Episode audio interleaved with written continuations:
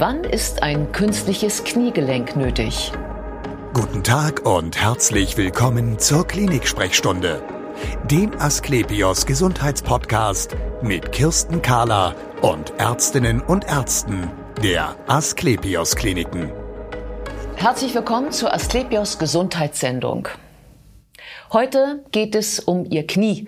Wenn Sie ständig Schmerzen haben, wenn das Leben mit dem Knie immer schwieriger wird, dann kommt unter Umständen eine Knieprothese für Sie in Betracht. Und jetzt geht es um die Frage, wie sind diese Umstände? Wann sollte man sich dafür entscheiden? Wie funktioniert das Ganze und wie lange dauert das? Bei mir ist Professor Dr. Frank Lampe. Er ist Chefarzt der Klinik für Orthopädie und des Zentrums für Endoprothetik an der Asklepios Klinik Barmbek. Schön, dass Sie Zeit haben, Herr Professor Lampe. Ja, vielen Dank. Ich freue mich, dass ich hier sein darf. Sagen Sie mir, wann bin ich soweit für ein künstliches Kniegelenk? Gibt es da einen Zeitpunkt? Ja, also für mich ist eigentlich immer der Leidensdruck, Ihr persönlicher Leidensdruck entscheidend. Ja, meistens hat man eine gewisse Vorgeschichte mit den Beschwerden im Kniegelenk äh, hat dann äh, verschiedene Behandlungsmöglichkeiten schon ausprobiert, also insbesondere die nicht operativen, konservativen Verfahren. Und dann kommt irgend so ein Punkt, wo man sagt, das hilft mir alles nicht mehr ausreichend, meine Lebensqualität ist schlecht, ich habe einen sehr hohen Leidensdruck, ich kann vielleicht meinen Alltag nicht mehr bewältigen, meine Hobbys, äh, ich kann denen nicht mehr nachgehen. Und dann kommt so, so ein Punkt, wo man äh, darüber nachdenken muss, ob jetzt eine Operation vielleicht helfen kann. Ja. Also Leidensdruck ist, glaube ich, das entscheidende Stichwort in der. Gibt es dafür Sie so eine, so eine Altersklasse, dass Sie sagen, nee, dafür bist du viel zu jung? Das gibt es eigentlich nicht. Es gibt äh, auch teilweise relativ junge Patienten, die eben schon unter schweren Arthrosen leiden. Vielleicht hatten sie mal einen Unfall äh, in der Jugend, der dazu geführt hat. Und auch bei denen gilt, wenn der Leidensdruck da ist, wenn die Lebensqualität nicht mehr stimmt und sie die nicht operativen Verfahren ausgeschöpft haben, dann ist auch für die äh, der Zeitpunkt gekommen, wo man über eine Knieprothese nachdenken kann. Und auch äh, nach oben hin, äh, also in das höhere Alter, gibt es eigentlich keine Grenze nach oben, sondern man muss natürlich immer schauen, wie gesund ist der Patient noch, bringt er irgendwelche Risikofaktoren mit, aber eben auch der alte Patient, der vielleicht immobil wird, mhm. äh, seine Mobilität verliert, das ist wirklich ein einschneidendes äh, Erlebnis, der profitiert natürlich genauso von einer Knieprothese. Mhm. Muss man denn immer gleich eine Vollprothese einbauen? Nein, das muss man nicht. Äh, tatsächlich äh, gibt es Patienten, bei denen die Arthrose sich auf einen bestimmten Bereich des Kniegelenkes äh, manifestiert, also in einem bestimmten Bereich. Da ist nicht das gesamte Kniegelenk betroffen. Und dann besteht durchaus äh, in solchen Fällen die Möglichkeit, eine sogenannte Teilprothese, viele kennen das als Schlittenprothese, einzubauen. Mhm. Die ist nicht für jeden Patienten geeignet, da muss man immer ganz genau schauen. Aber für ein ähm, gewisses Kontingent an Patienten mit Teilarthrosen des Kniegelenkes ist diese Teilprothese, diese Schlittenprothese eine sehr gute Lösung. Das heißt, man muss da drauf zeigen und sagen, da genau tut's weh. Das wäre der Idealfall. Tatsächlich, der Patient zeigt mir, äh, Herr Doktor, genau hier habe ich meine Schmerzen. Und wenn ich dann auf dem Röntgenbild sehe, dort ist auch der Knorpelverlust, dort ist die Arthrose lokalisiert, dann äh, ist das eine gute Indikation, für so eine Teil- oder Schlittenprothese tatsächlich. Ähm, das heißt also, was ist denn, was ist denn der Vorteil davon? Als Patient würde ich ja immer sagen, je weniger ich im Körper drin habe, desto besser ist es für mich. Aber ist es denn wirklich so? Das ist grundsätzlich auch richtig. Also äh, es wird ja ein Großteil des Kniegelenks natürlich belassen. Die unverschlissenen Bereiche, das ist sicherlich ein Vorteil. Und nur der wirklich geschädigte Bereich wird tatsächlich durch das Kunstgelenk ersetzt. Dadurch ist der Eingriff etwas kleiner letztlich äh, im Vergleich. Und wir haben die Erfahrung gemacht, dass die Patienten häufig dann auch eine etwas bessere Funktion am Ende erreichen als mit der Vollprothese.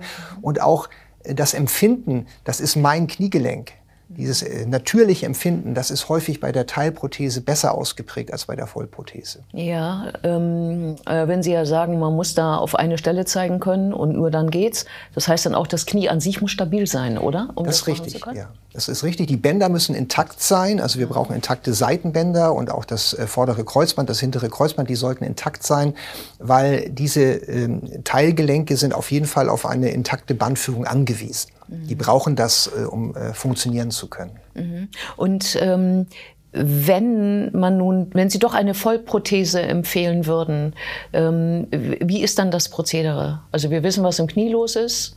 Und ich entscheide mich jetzt dafür, behandeln Sie mich, ich möchte eine Vollprothese. Also man macht natürlich immer eine ausführliche Anamnese, also man bespricht die Probleme, die der Patientin hat, um das wirklich einschätzen zu können. Und ähm, dann wird eine klinische Untersuchung durchgeführt. Also wie beweglich ist das Kniegelenk noch? Wie stabil sind die Bänder tatsächlich? Ähm, wo sind die Schmerzen? Äh, wie stark sind die Schmerzen ausgeprägt? Und im Anschluss an diese Kniegelenksuntersuchung würde man dann äh, eine bildgebende Diagnostik, also ein Röntgenbild anfertigen. Bei der wirklich ausgeprägten Arthrose reicht häufig das ganz normale klassische Röntgenbild. Da muss man gar nicht unbedingt in die Röhre, als in, also ins MRT. Und dann schaut man eben äh, auf dem Röntgenbild, wie stark ist die Arthrose ausgeprägt, wie, wie weit ist der Knorpelverlust fortgeschritten, an welcher Stelle ist er besonders ausgeprägt. Und dann kann man eben anhand dieser Befunde äh, entscheiden, ob so eine Prothese für den Patienten die richtige Lösung ist. So eine wie da auf dem Tisch? Das, genau, das ist zum Beispiel ein Modell, das kann ich gerne mal zeigen, einer, ja, sehr gerne. Wir nennen es jetzt Vollprothese, eigentlich heißen die Oberflächenprothesen. Ja. Und das nicht umsonst, denn viele Patienten haben die Vorstellung, äh, wenn man so eine Endoprothese implantiert, dass quasi das ganze Gelenk entfernt wird. Und das ja. ist gar nicht der Fall. Das Gelenk bleibt eigentlich einschließlich seiner Bänder erhalten, sondern es werden nur die geschädigten Oberflächen ähm, entfernt. Ich kann das mal abnehmen. Also eigentlich, wenn Sie so wollen, ich mache es jetzt mal am Beispiel des Oberschenkels, ist das ja. eigentlich eine Überkronung des Gelenkes mit dieser Prothesenkomponente. Das heißt, es werden nur möglichst dünne Knochenscheiben entfernt, die dann eben durch das Implantat ersetzt werden. Das eigentliche Gelenk bleibt aber erhalten, einschließlich eben der Bänder, die das Gelenk führen und stabilisieren. Mhm. Und am Ende äh, funktioniert und bewegt sich das Kunstgelenk dann quasi wie ein natürliches Gelenk auch. Ja. Ähm wie, wie, ähm, wie merken Sie, ähm, dass es richtig sitzt? Also ja. Sie nehmen ja doch was vom Knie weg. Äh, der Patient liegt aber jetzt ja nun vor Ihnen. Das heißt also, ähm, er steht ja nicht, er geht ja nicht. Ähm, aber nachher soll es ja in der Bewegung funktionieren. Also man macht äh, neben der klinischen Untersuchung äh, auch immer eine äh, spezielle Röntgenaufnahme, wo man das äh, Knie schon vor der Operation plant. Da wird ein digitales eine sogenannte digitale Messaufnahme des Kniegelenkes angefertigt und dann kann man schon vor der Operation am Röntgenbild am Computer die Position der Prothese planen und dann hat man eben bei der Operation entsprechende Hilfsmittel, äh, Sägeschablonen, bestimmte Messschablonen, äh, die einem dabei helfen, das Kniegelenk dann eben auch tatsächlich so zu positionieren, dass es danach möglichst optimal funktioniert. Also ja. ein Ziel ist ja immer auch die Beinachse zu begradigen. Also wenn der Patient mit einem starken O-Bein beispielsweise in die Operation geht, dann muss man das Kniegelenk so implantieren, dass er am Ende nach der Operation ein schönes gerades Bein hat. Das ist ganz wichtig. Und da hat man bestimmte Hilfsmittel zur Verfügung beim konventionellen Operieren. Es gibt aber auch moderne äh, computerunterstützte Verfahren, um das Ganze dann eben noch präziser zu gestalten. Also für die schwierigeren Fälle wahrscheinlich, ne? Die sind natürlich insbesondere geeignet für schwierige Fälle, ja. muss man sagen, wo das eben sehr schwierig ist, äh, da die optimale Positionierung zu finden, ja. das Bein äh, exakt auszurichten, die Bänder perfekt zu stabilisieren. Wir wollen ja immer eine möglichst natürliche Kinematik des Kunstgelenkes wiederherstellen. Und da äh, kann man durch solche ähm, computerunterstützten Verfahren eben ähm, nochmal präzise, präziser arbeiten, als man das konventionell kann. Äh, können Sie das nochmal genauer erklären, wie das geht mit dem Vermessen und ja. dem Computer und dem Genau, es gibt äh, sogenannte Navigationssysteme, also ähm, das sind computerunterstützte äh, Systeme, die einem, äh, die einem ermöglichen, die Kinematik und auch die Anatomie des Kniegelenkes entweder durch eine Bildgebung vor der Operation oder auch während der Operation so zu vermessen, dass man im Computer ein digitales, virtuelles Modell des Patientenknies, ein individuelles zur Verfügung hat. Und dann kann man an diesem Computermodell während der Operation mit Hilfe dieses Systems die perfekte Position des Kniegelenkes ähm, äh, planen. Und dann hilft einem die Navigation, im Zweifelsfalle auch dann die modernen robotischen Systeme, die es jetzt gibt, äh, die Prothese exakt so zu implantieren, wie man das geplant hat. Ähm, kann es sein, dass der Computer Ihnen Vorschläge macht, die Sie als Mensch, aber wo Sie sagen, nee, mache ich nicht? Nee, das ist genau, das ist eine wichtige Frage. Also der Computer arbeitet nicht autonom, sondern der liefert dem Operateur nur sehr präzise Messdaten, anhand derer der Operateur eben entscheiden kann, wie die Prothese optimal positioniert werden kann. Ich vergleiche das häufig äh, mit dem Navigationssystem im Auto. Ja. Das schlägt ja bestimmte Routen vor und dann äh, ist es aber Ihre Entscheidung als Fahrerin zu sagen, ich folge dem oder ich fahre doch anders. Das heißt, das greift ihn nicht ins Lenkrad aktiv, ja. sondern Sie führen den Wagen, aber die Navigation gibt ihm, gibt ihm eben die präzisen Daten, sodass Sie immer genau wissen, wo Sie gerade sind und was eine mögliche ein, ein möglicher Weg zum Ziel ist. Und das ist bei den Computersystemen im OP genau das Gleiche. Und ähm, was ist der Vorteil für den Patienten? Also ähm, die Ergebnisqualität, also die Funktionalität des Kniegelenks und auch die Standzeit, wie lange hält so ein Knie, die hängen natürlich auch mit der Perfektion, sage ich mal, des Einbaus zusammen. Ja, also ein, ein Beispiel hatte ich genannt, die äh, gerade Ausrichtung der Beinachse zum Beispiel oder die perfekte Ausbalancierung der Bänder. Mhm. Und diese Systeme helfen einfach dem Operateur eben das noch präziser hinzubekommen, als man das mit herkömmlichen äh, Operationsinstrumenten kann. Ähm, also man kann da im Millimeter und Grad genau äh, also Millimeter und Grad genau implantieren. Das gelingt einem mit den manuellen Instrumenten in der Regel nicht so präzise. Deswegen kann man sich da eine, eine verbesserte Ergebnisqualität erhoffen. Mhm. Ähm, ist, es, ist es auch so, dass man dadurch schneller auf den Beinen ist? Ja, ähm, das ist sicherlich ähm, denkbar. Ich glaube, aber es zielt vor allen Dingen eben auf die Langzeitergebnisse mehr ab. Ja. Die, da, da wird man den Effekt stärker genau. merken. Also äh, in Bezug auf die schnelle Wiedererlangung der Gelenkfunktion, äh, die schnelle Rehabilitation sind, glaube ich, andere Dinge noch entscheidender. Äh, zum Beispiel, wie gehe ich mit den Weichteilen um? Also mache ich das möglichst schonend? Da gibt es diesen Begriff, den vielleicht alle kennen, des minimalinvasiven Operierens. Mhm.